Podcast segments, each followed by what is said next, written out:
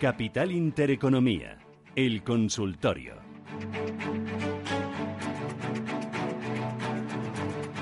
Bueno, empiezan ya los oyentes a participar, a plantear sus dudas. Alejandro Madrid, ¿qué tal? Buenos días. Eh, buenos días. Dígame usted.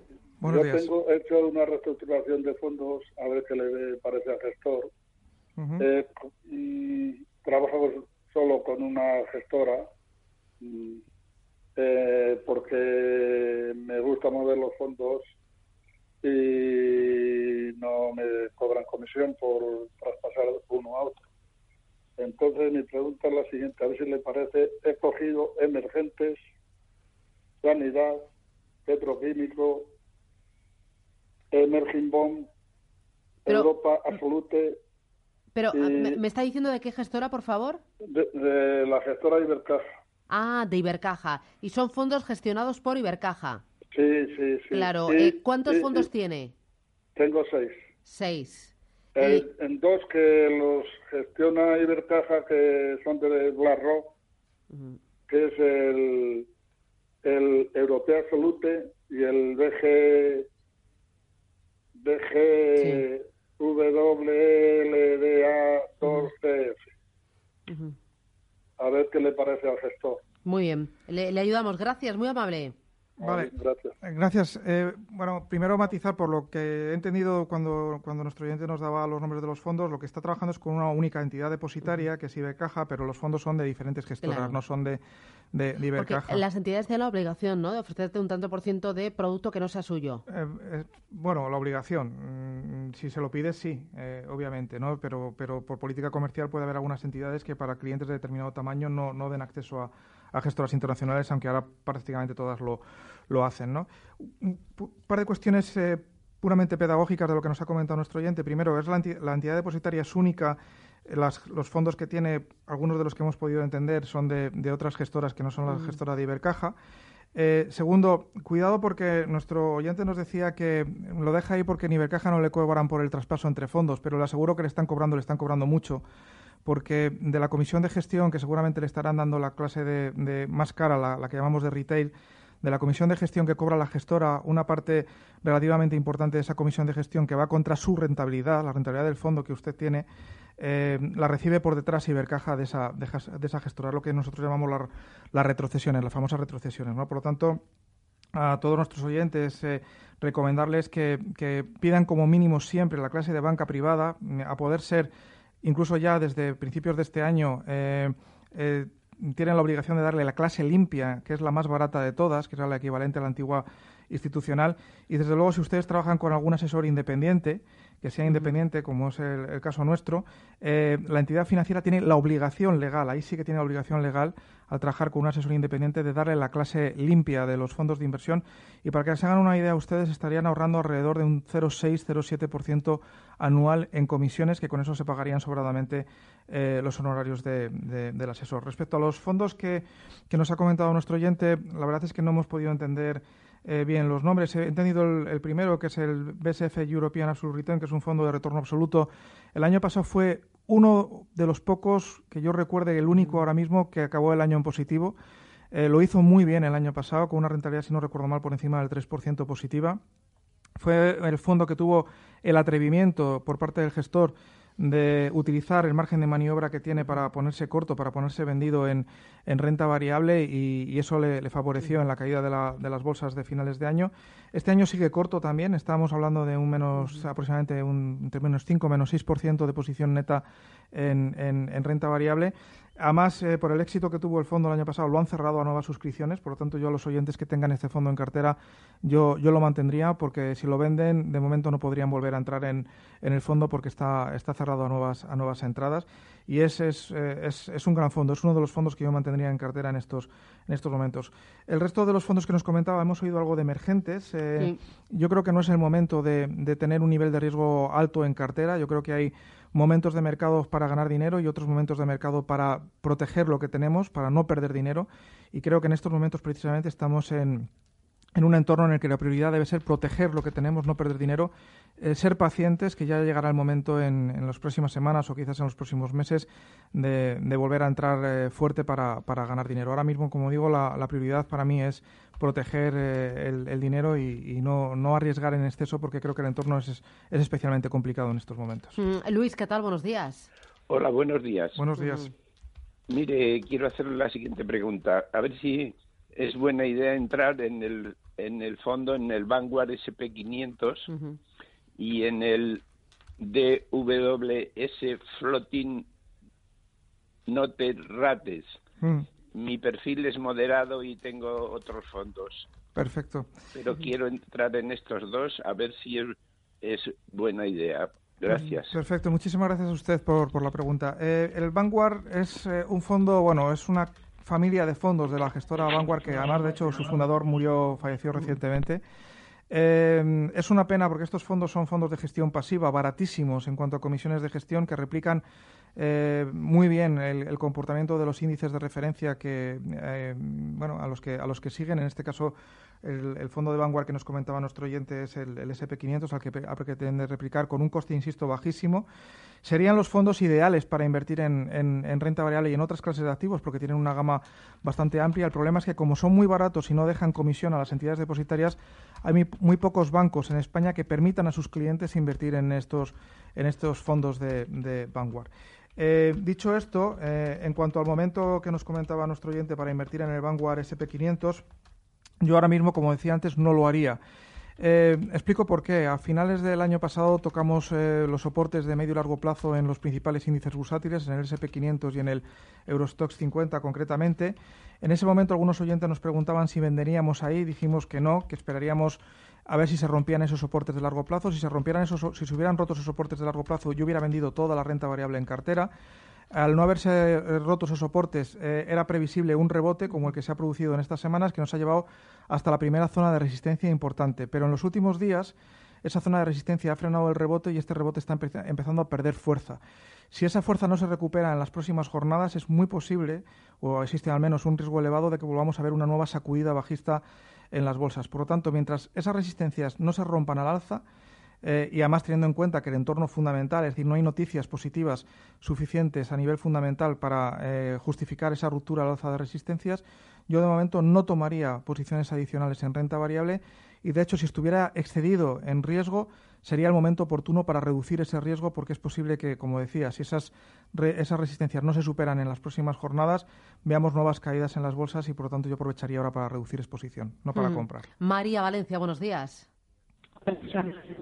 Ay, soy yo muy mal. Rápido, María.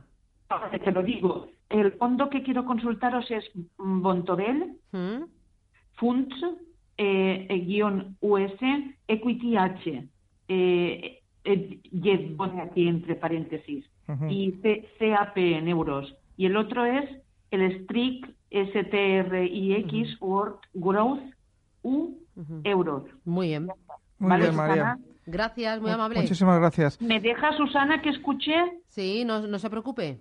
Vale. Gracias, gracias. Gracias.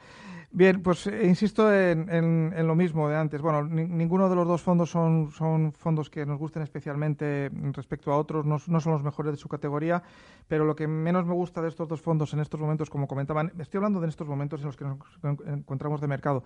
Dentro de una semana o de días la situación puede haber cambiado, pero en estos momentos yo no tomaría posiciones adicionales de nuevas en, en renta variable, en ninguna, ni emergente, ni europea, ni americana y de hecho estaría reduciendo, aprovechando este rebote, eh, a la espera de ver qué sucede en, estas próximas jornadas con este, este conflicto que hay en esta zona de, resistencia ahora mismo. La tendencia de corto plazo, la dinámica de corto plazo es alcista, pero la tendencia principal de medio plazo es bajista y este conflicto, como digo, se tiene que resolver en, en los próximos días o bien con una ruptura al alza de las zonas de resistencia, entonces ahí sí tendríamos luz verde para acumular posiciones en renta variable o bien eh, fracasando este rebote y, con una proyección bajista inicial hasta los mínimos que vimos el, año pasado. Bueno, eh, me escriben WhatsApp al 609-224-716. También me pueden mandar ahí sus notitas de, audio. 609-224-716. Eh, a ver, dice tengo, em, no, ¿hay algún fondo que dé algo más de rentabilidad que un plazo fijo sin asumir excesivo riesgo? Gracias, un saludo, Fidel. Bien, vamos a ver, nosotros lo que lo que estamos haciendo ahora es em, eh, tenemos un porcentaje muy elevado de, de, las carteras en liquidez. La liquidez es siempre una opción, sobre todo cuando se trata de reducir la volatilidad de la cartera y de, y de esperar pacientemente que, surjan oportunidades con un binomio de rentabilidad esperada y riesgo suficientemente atractivo. Yo creo que ahora mismo no hay esas oportunidades en, en, el mercado. Lo que estamos haciendo también para nuestros clientes es una gestión muy, muy activa de las posiciones en cartera. Eh, en vez de tener posiciones estratégicas a medio y largo plazo, eh, donde nadie sabe realmente qué va a pasar en las próximas semanas y en los, y en los, próximos meses, nosotros preferimos el, el, gestionar de forma muy activa, mm, eh, dinámica, ¿no? esas, esas posiciones en cartera para precisamente que no nos suceda o que no nos haga daño caídas tan importantes como las que se registraron en el mercado durante, durante el, año pasado y de hecho incluso algunas de esas posiciones las tenemos eh, abiertas en corto, es decir, estamos abriendo posiciones anticipando una posible caída de los mercados de renta variable para ganar dinero en la, en la caída. Hemos venido acumulando en los últimos meses también posiciones en renta variable, pero de alta rentabilidad por dividendo, que de hecho no solo no cayeron durante el último trimestre del año pasado, sino que hemos ganado dinero ahí porque son posiciones defensivas y los gestores de renta variable eh, obligados a mantener inversiones en renta variable han, han ido hacia esos valores que además pues, nos dan rentabilidades por dividendo entre el 5 y el 7% más o menos de media en, en el año. Y, esta es un poco la estrategia que estamos eh, aplicando. Como, como ve Susana y como ven nuestros oyentes, es una estrategia bastante defensiva y muy, gestionada de forma muy activa. Vale. Eh, otro de los oyentes dice, hola, buenos días. Soy Jorge de Valencia y quería preguntar al experto por un fondo que lo hizo muy bien en 2018 a pesar de ser renta fija. Es el Privilege H2O High Convection Bonds. Me gustaría que me explicaran cuáles son las características principales de este fondo. Bueno, eso es un fondo de gestión. Bueno, todos los fondos de la gestora H2O son fondos de, gestión muy, muy activa, de apuestas fuertes por parte por parte de, los gestores. El año pasado la verdad es que acertaron eh, plenamente con el posicionamiento.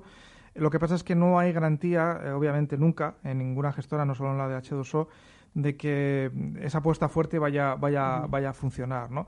Por lo tanto, bueno, yo, yo no concentraría toda mi cartera en este, en este tipo de, fondos, pero es, cierto que, la gestora el año pasado acertó eh, plenamente, no solo en la parte de renta fija, sino también en el, en el global macro, aceptaron con, con, el escenario. Vale, otro de los oyentes dice, tengo el fondo de obligaciones brasileñas HSBC Global Investment Funds.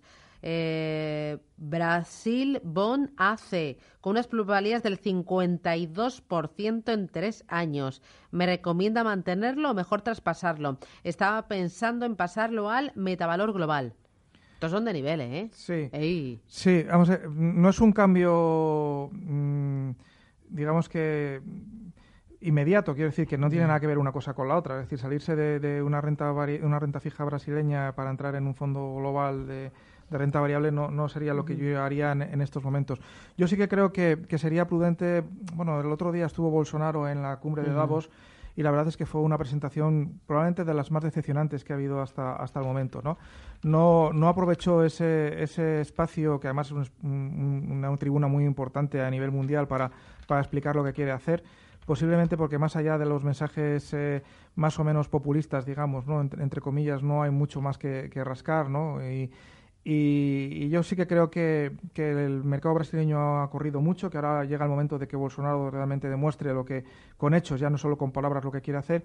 Y yo creo que sería prudente, por lo menos, tomar parte de, beneficios en ese, en ese fondo, pero no me iría ahora mismo a otra alternativa de riesgo. Como he dicho antes, yo mantendría eso, esas plusvalías protegidas esperaría al menos durante unos días o unas semanas quizás, tendremos ocasión desde estos micrófonos el seguir valorando la situación de, mercado en los próximos días y en las próximas semanas, pero yo en estos momentos sería muy, muy cauto. Mm.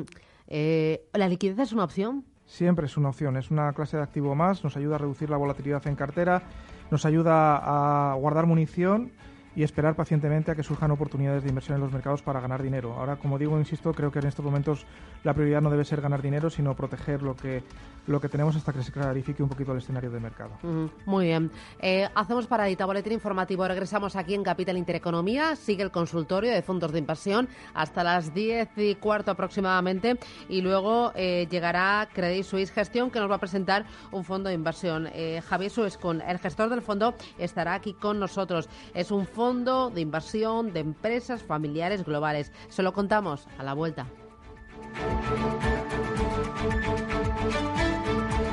Capital Intereconomía, el consultorio.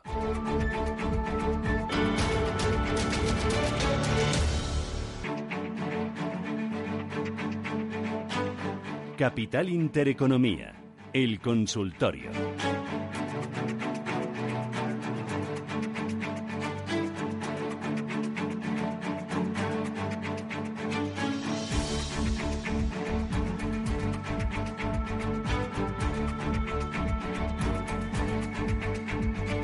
915331851, teléfono directo. Seguimos con los oyentes, con las llamadas eh, que nos quieren plantear. Eh, oye, me preguntan eh, el tema de Venezuela, lo que está pasando. ¿Eso está afectando de alguna manera algún tipo de fondo, algún tipo de inversión que tenga en cartera crédito de emergentes o, cargado de commodities, de petróleo? ¿Es un elemento que vosotros a día de hoy tengáis en cuenta para gestionar, para decidir? Para, mm, eh, para elevar o, para mm, eh, poner en el radar del riesgo de, las carteras? A ver, no es, un, no es un factor de riesgo hoy muy, muy crítico porque es una situación que viene degenerando desde hace ya muchísimo tiempo y por lo tanto está más que, que eh, asumida ¿no? por, por, por, los mercados. ¿no? Obviamente sí que, sí que mm, creo que, por ejemplo, en el mercado de petróleo pues puede haber, puede haber impacto, puede haber una volatilidad en función de cómo evolucionan los acontecimientos, que a priori es, imprevisible, y sobre todo si, si, el conflicto llegara a extenderse, eh, pues no sé, con un enfrentamiento bélico que, que implicara alguna otra nación. Eh, bueno, hemos visto que, por ejemplo, Bolsonaro en Brasil está siendo bastante beligerante ¿no? con, el, con el régimen de Maduro. ¿no? De momento la situación está acotada, digo desde el punto de vista de los, de los mercados financieros, y, bueno, habrá que estar muy atentos a ver cómo evoluciona, sobre todo por, por, el hecho de que Estados Unidos ha dicho que todas las opciones están abiertas encima de la mesa, incluso la posibilidad de una intervención militar en, en el país, que eso sí que podría generar eh, bueno, pues un cierto riesgo de desestabilización en, en, la región. De momento, como digo, no, no creo que haya ningún fondo que esté afectado de forma o que se pueda haber afectado de forma importante porque no es un factor de riesgo nuevo y, quizás el, mercado directamente más expuesto sea precisamente el de petróleo, donde ya estamos viendo, de hecho, mucha volatilidad en las últimas semanas y en los últimos meses y que posiblemente se pueda mantener en, los próximos días y en las próximas semanas. Eh, Carlos Madrid, buenos días. Hola, buenos días. Buenos días. Sí, para conservar entonces el capital según estos momentos de incertidumbre, eh, entre retorno absoluto eh, y gestión alternativa, ¿les parecería bien algún fondo de gestión alternativa tipo concejal de Morgan y luego, eh, y si no, que si nos podría decir algunos nombres propios, y, o también de fondos eh, tipo mixtos flexibles eh, globales, como el Dynamic Allocation, ¿qué tal lo puede hacer? O mejor conservadores, estos que son conservative, tipo JP Morgan Global Income Conservative. Y luego que fondos de alta rentabilidad por dividendos serían interesantes. lo como nos haya comentado, quizás el metavalor dividend o, o otros que nos pueda aconsejar. Muy bien. A ver, voy a intentar explicar esto un poco con lo más fácilmente posible. Eh, primero, en, fondos de retorno absoluto yo en estos momentos prefiero los fondos eh, que llamamos de market neutral, es decir, que no tienen posición direccional, que no están expuestos a la tendencia de fondo del mercado.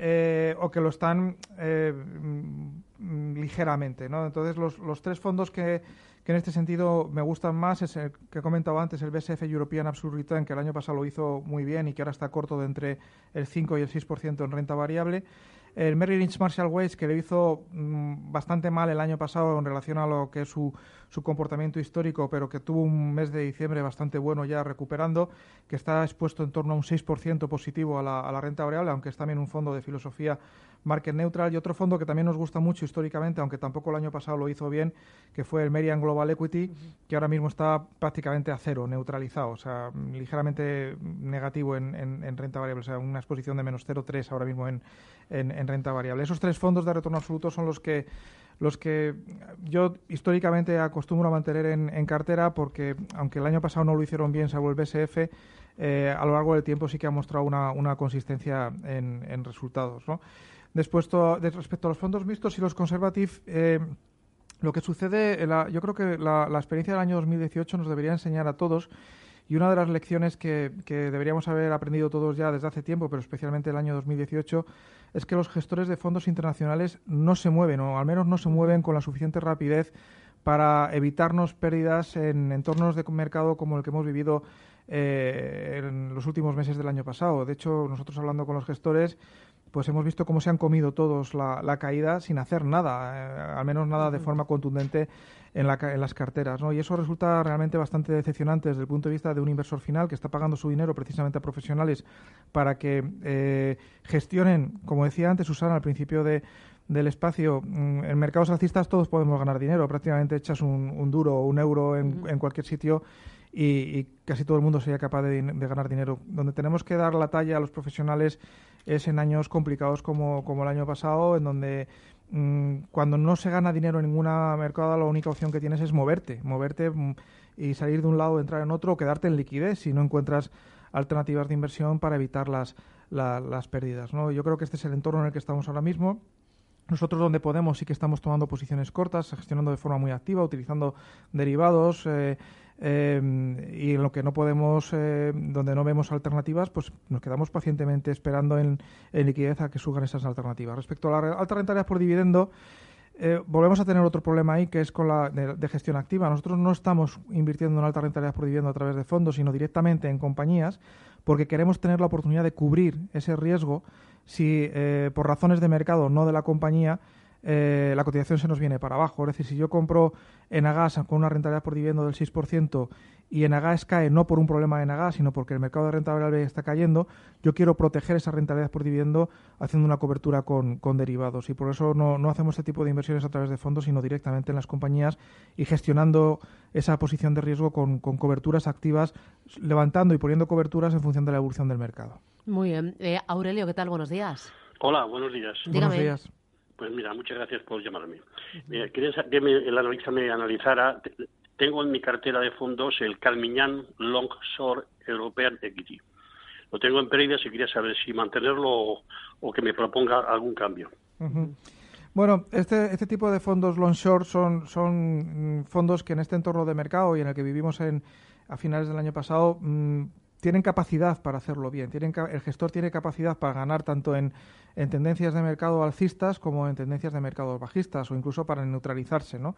Eh, los long short lo que hacen es tomar posiciones largas en unos mercados o en un tipo de, de activos o de acciones, eh, en este caso, para ser un fondo de renta variable, y tomar posiciones vendidas, es decir, vender. En general de la, de la gente, a muchos inversores les cuesta entender que nosotros en el mercado podamos vender lo que no tenemos. Bueno, pues en el mercado financiero se puede vender lo que no tienes con la, con la idea de recomprarlo luego más barato eh, en, en, el futuro. ¿no? Entonces, bueno, el, el Carmiñar Longshore es, un fondo que teóricamente puede, puede hacerlo. Yo, yo en principio no, no lo sacaría de cartera de momento en este, en este entorno. Vale, eh, hay otro oyente al 609-224-716. Eh, A ver, me dice, buenos días, ¿cómo va el fondo DNB FAN TMT Absolute Return Retail? Bueno, desconozco ahora mismo la, política de inversión, pero TMT es eh, de telecomunicaciones y, tecnología. Eh, y debe ser el retorno absoluto, ¿no? ¿Qué retorno absoluto? Retorno absoluto, eh, cuando le ponemos ese apellido a un fondo, lo que, lo que estamos buscando con ese fondo es generar rentabilidades positivas a lo largo del tiempo en cualquier entorno de mercado, tanto en mercados alcistas como en mercados bajistas.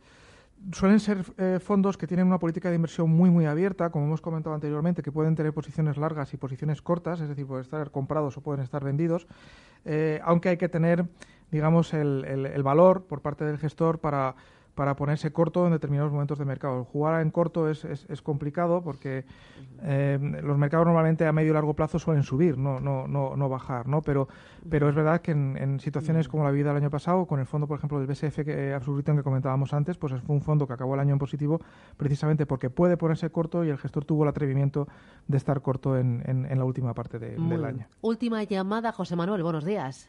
Hola, buenos días. Buenos días. Pues mira, a ver qué me puede decir si debo de salirme o seguir con él. Pister Security HP Euro. Eh, le tengo con alguna minusvalía. Y tengo el Pister Robotics ese con plusvalía. ¿Qué debo de hacer? Muchas gracias. ¿eh? Muy bien, gracias. Vale, el, el Robotic no es un fondo de, renta variable que, invierte en, la temática de, todo lo que tiene que ver con desarrollos de, de la robótica yo es un fondo que me gusta a largo plazo, porque es un fondo temático, eh, pero está expuesto obviamente a la volatilidad de la renta variable. Si tiene un porcentaje pequeño de su patrimonio en ese fondo, eh, yo lo mantendría en, cartera, pero pensando que, es una historia para, el medio y largo plazo, no, no para beneficiarnos de ese, de ese desarrollo del, segmento de la, de, la robótica. Muy bien. Pues Félix González, Capital Familiar, hoy un placer tenerte aquí en Capital Intereconomía. El placer siempre es mío, Susana. Muchísimas eh, gracias. ¿Has venido en coche, caminando? He venido andando porque no hay taxis, ah, así que andando, que, es sano además. Pero están más despejadas las calles, ¿no? Sí, sí, efectivamente. Sí, se nota. Yo estos días también he utilizado más la pata, ¿no? El pie, ahí dándole al tacón y la verdad es que viene bien. Está muy bien andar. Además no hace mucho frío en Madrid en estos días, así que muy bien. Hace aire, ¿no? Al menos Ayer sí, hoy no. Hoy, no. Hoy bueno, no. Yo esta cuando me he despertado sí, sí que había. Estupendo. Eh, oye, feliz, gracias, Que tengas buen día y hasta la próxima. Cuídate. Adiós.